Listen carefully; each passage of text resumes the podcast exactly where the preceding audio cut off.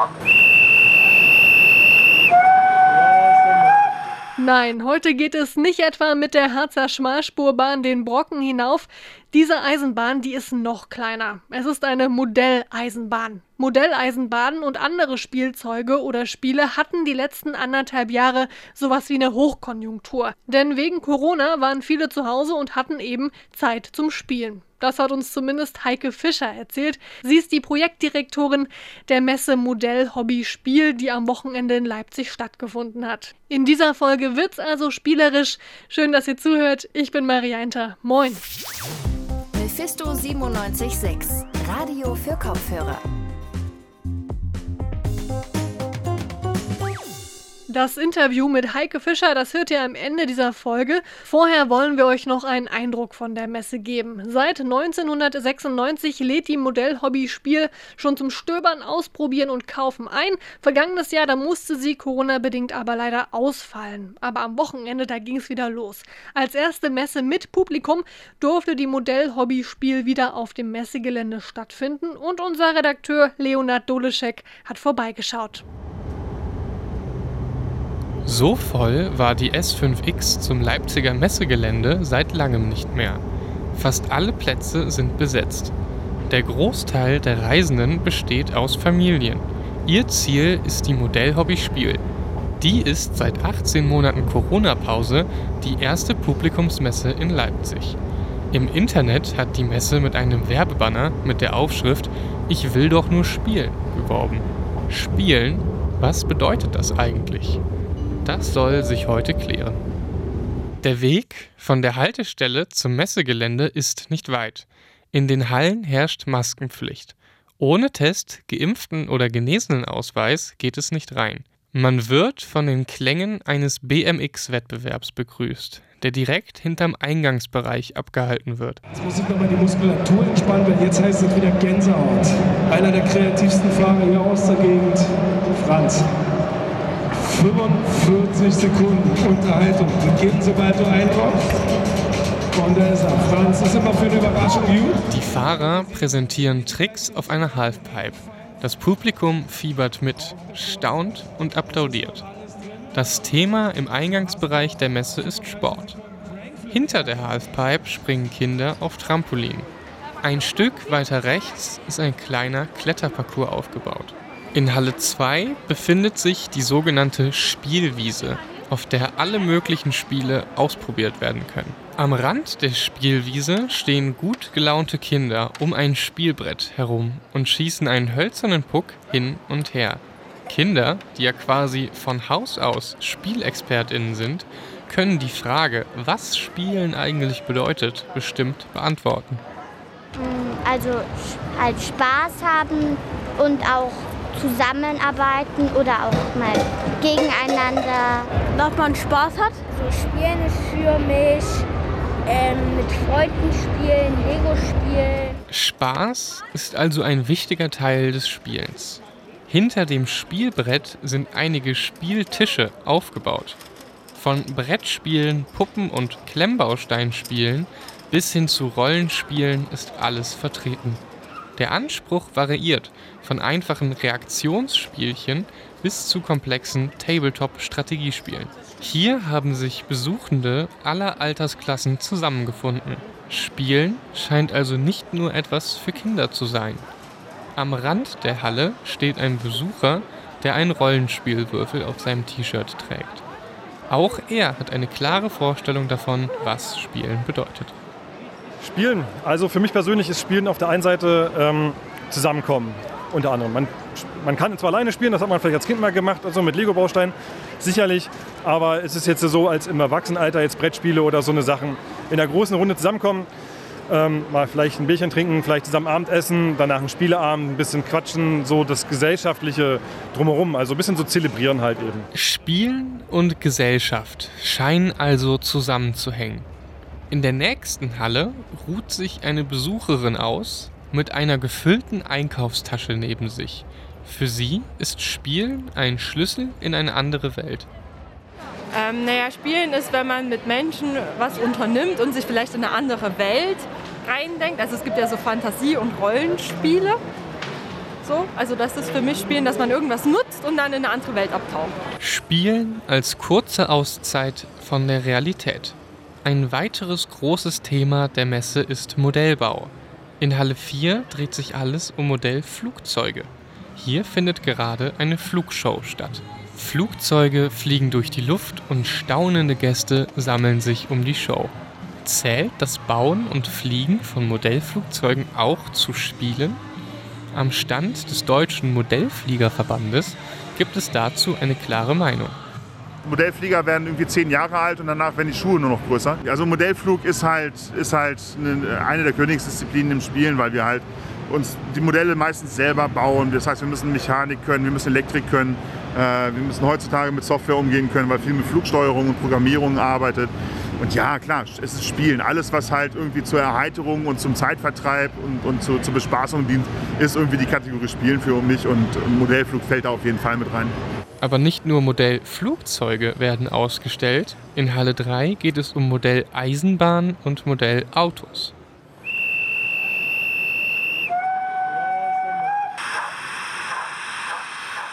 Vollautomatisierte Modellzüge fahren hier durch unerhört detaillierte Modellstädte.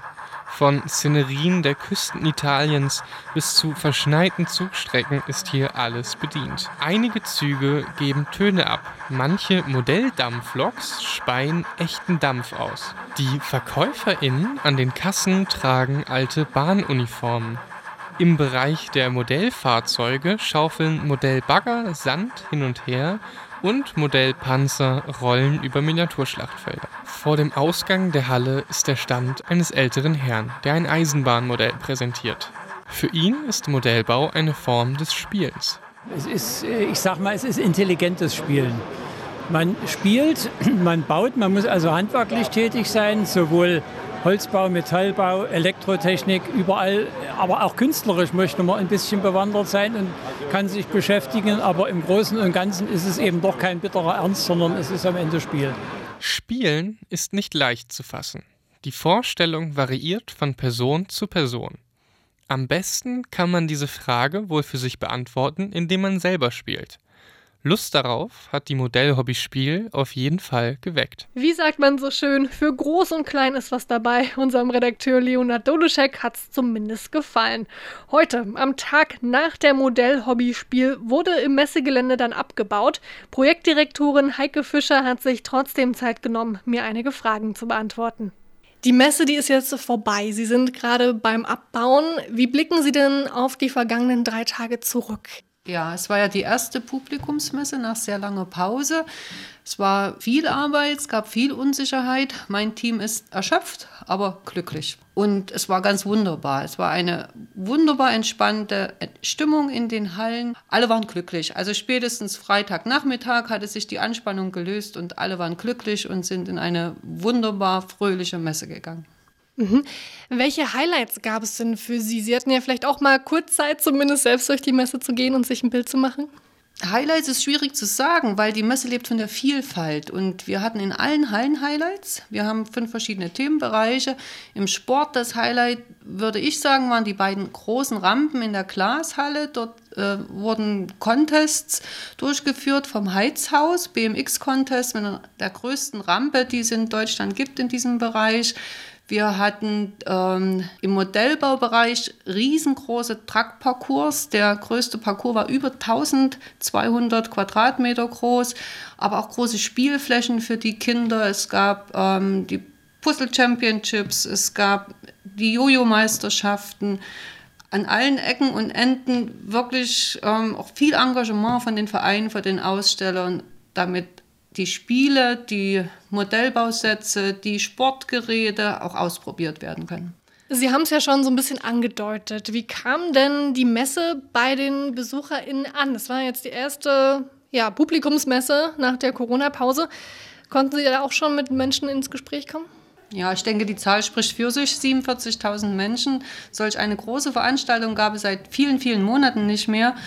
Die Diskussionen hatten wir mehr im Vorfeld. Natürlich gab es Fragen, wird das funktionieren mit der Maske? Muss ich die Maske aufsetzen? Warum muss ich die Maske aufsetzen, wenn ich doch geimpft bin? Aber wir hatten sehr strenge Regeln. Wir hatten die 3G-Regel, geimpft, getestet, genesen. Und die Maske muss, musste getragen werden. Und wer das nicht wollte, das akzeptieren wir, der kann nicht kommen.